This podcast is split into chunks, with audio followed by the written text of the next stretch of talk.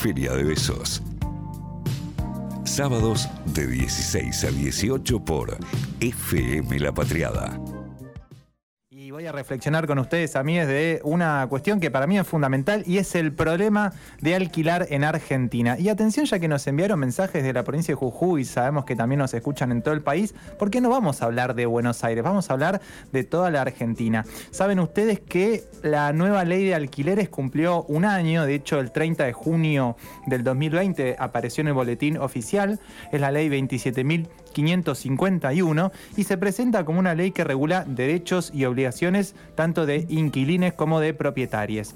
Y, discúlpenme, voy a subrayar esta idea de nueva. No sé por qué dije discúlpenme, pero vieron que son a veces esos, sí, Como una forma que parece que sos muy educado. Muy educado, muy educado. Bueno, decía, nueva ley de alquileres. Subrayo porque la cuestión de alquileres es un problema bien argentino, como decía en la introducción, no es ni de Buenos Aires ni de las grandes ciudades, y es un problema también estructural, un problema que tiene por lo menos 50 años, y digo 50 años y tengamos en cuenta lo siguiente, la sociedad argentina vive la gran mayoría en las ciudades, un 92% de las personas que residen en este país viven en ciudades y hay una concentración en tres o cuatro grandes centros urbanos. El querido barrio de Flores de la ciudad de Buenos Aires tiene la misma cantidad de habitantes que toda la provincia de Tierra del Fuego. No sé si tenían ese dato, dato, pero es un dato que habla de la concentración precisamente de la población en la Argentina. Y la pregunta que nos hacemos, la pregunta que nos hacemos hoy para empezar a pensar es justamente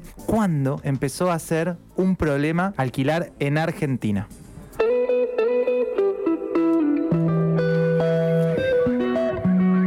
Para responder esta pregunta, amigues, tenemos que tener en cuenta el siglo XX de nuestra historia, por supuesto. Y lo que vemos en el siglo XX de nuestra historia es que el Estado en general interviene y se hace responsable de la situación de inquilinos e inquilinas desde 1920 hasta 1976. Sí, como escucharon bien, el Estado interviene y se hace responsable entre esos años. Y digo esto porque en 1920, bajo la presidencia de Irigoyen, se sanciona la ley 11.157, que básicamente prohibía los aumentos de alquileres por dos años y que también ponía límite al mayor precio que se podía cobrar. Bueno, hay un ejercicio ahí del bienestar y uno a lo mejor puede pensar que estaba vinculado con que no se quería más una Patagonia rebelde o una semana trágica o una huelga de inquilinos e inquilinas como la de 1907, pero en definitiva es eh, un ejercicio del bienestar. Pero no solo por eso, sino porque también en el 43, 1943, bajo la presidencia de Ramírez, el gobierno de facto de, de Ramírez,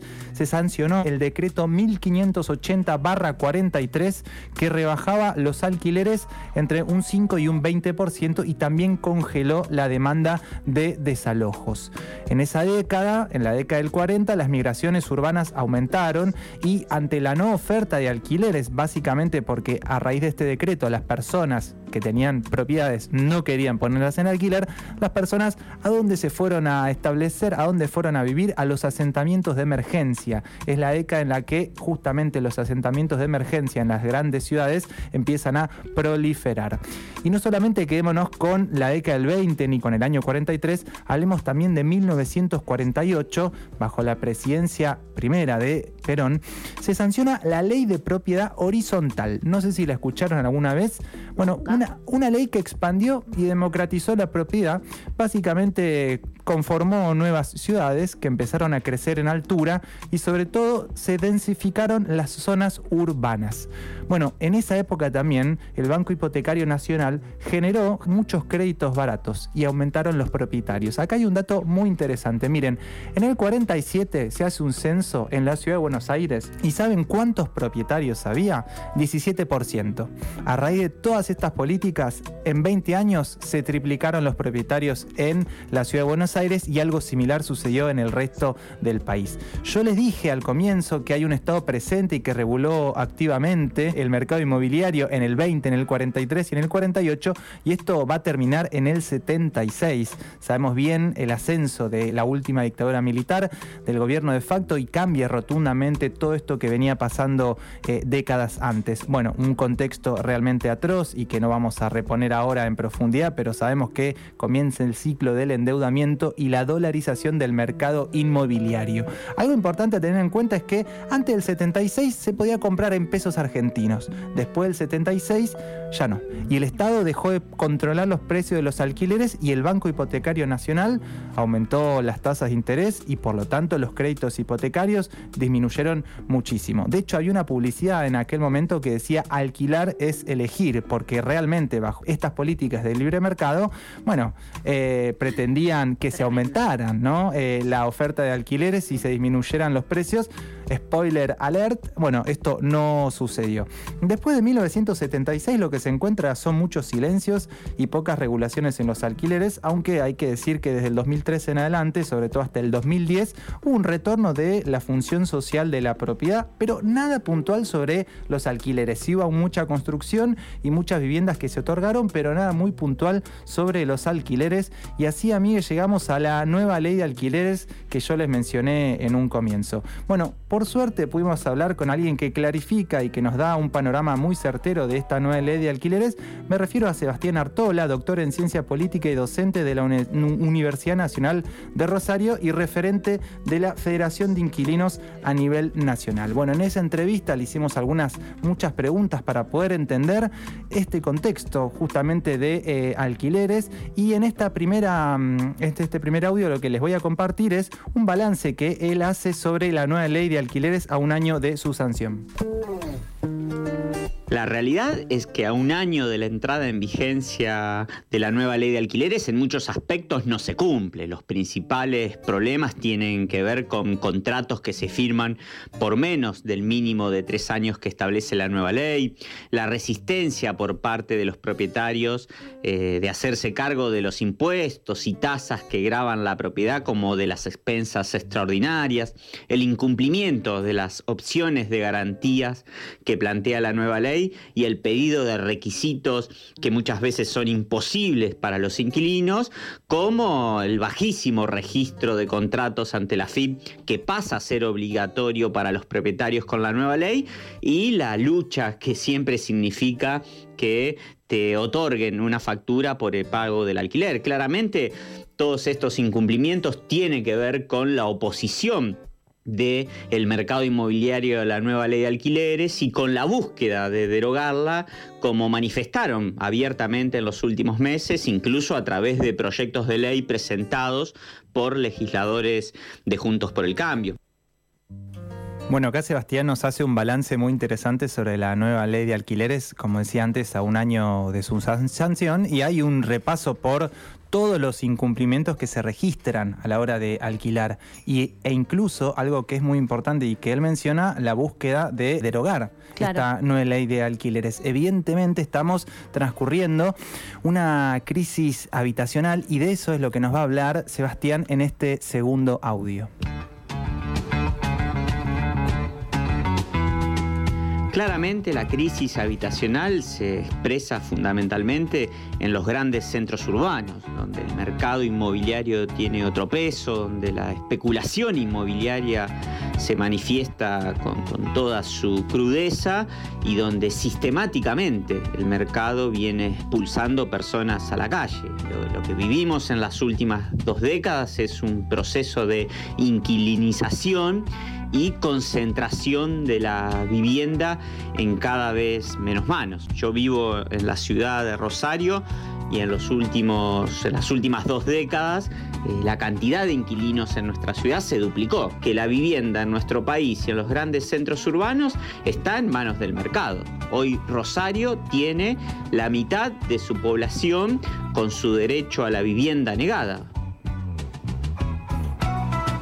Bueno, clarísimo, ¿no? El ah, panorama que pinta. Aparte como inquilinas, ¿no? Toda esta situación y, e incluso escuchando cómo venías historizando genera mucha impotencia porque en algún punto es, o sea, si estamos hablando que cada vez somos más inquilinos, por un lado también tiene que ver que tal cual lo que él dice, ¿no? O sea, la concentración, ya sea en pocas personas, en, algunas personas que tienen la capacidad económica de poder comprar, más allá del uso que le van a dar, digamos, y aparte de nada, otros, otras, no sé, empresas. Indudablemente hay una especulación inmobiliaria y como él bien decía, un proceso de inquilinización, ¿eh? una palabra difícil pero fundamental. Y es una y tiene que ver con la concentración de propiedades en, pocas manos ¿eh? y cada vez en menos manos. Como él decía en Rosario, hay 50% de las personas que tienen el derecho a la vivienda negada. Sí, y también para mí está en algún punto tan naturalizado que, mm, la situación del, del inquiline es una situación siempre de desventaja tan, tan injusta incluso, ¿no? Por lo menos lo que estamos viviendo nuestra generación, ¿no? Totalmente. Que, ya nos pone en una situación de tensión constante eh, eso, ¿no? Y, y decimos, y si eso se sigue profundizando es, eso, es naturalizar que es una posición totalmente desigual, injusta. Total, total. Lo decís con lagrimitas en los ojos. Sí, yo también las tengo porque en noviembre me tengo que mudar. Y, y por eso es esto, ¿no? por eso hago esto. Y tenés razón en que hay algo ahí asimétrico que siempre se juega cuando tenemos que salir a alquilar y por eso me animé a preguntarle qué es lo que tenemos que tener en cuenta a la hora de alquilar y esto es lo que nos contestaba. Lo principal a tener en cuenta es el contenido de la ley es decir, cada uno de los artículos, eh, para que todos los inquilinos conozcan sus derechos, qué, corresponde al propietario, qué corresponde al inquilino.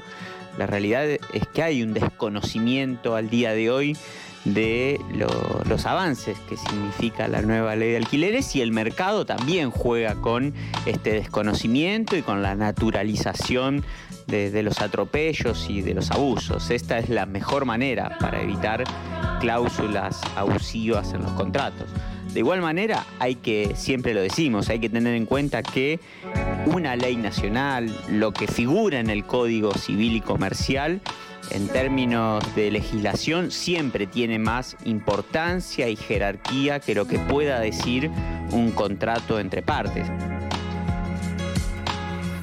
¿Qué hace falta entonces? Bueno, indudablemente conocer en principio la nueva ley de, alquileres. Ojo que se encuentra fácil en internet y su lectura es bastante sencilla, pero además hay muchas personas que han trabajado con esa ley y debemos leerla y debemos conocerla para evitar justamente los abusos y tener en cuenta esto último que dice Sebastián, que es que una ley nacional tiene más jerarquía que un contrato entre partes. Ahora, por supuesto que hay una cuestión individual, de responsabilidad individual de conocer la ley y hacerla aplicar, pero también tiene tiene que haber, amigues, un compromiso activo por parte del Estado para que se cumpla la ley y por eso es que hicimos ese recorrido histórico para mostrar justamente que hubo otras épocas en las que el Estado se hacía cargo y regulaba. El Estado debe regular el mercado inmobiliario y ¿por qué no desdolarizar? ¿Por qué no poner fin a la concentración de la propiedad y a la especulación inmobiliaria? ¿Acaso el Ministerio de Desarrollo Territorial y Hábitat no puede poner manos a la obra frente a la realidad de 9 millones de inquilines? Tenemos que poder vivir en paz, tenemos que poder alquilar de forma justa y para eso tenemos que entender de una vez y para siempre que la vivienda es un derecho.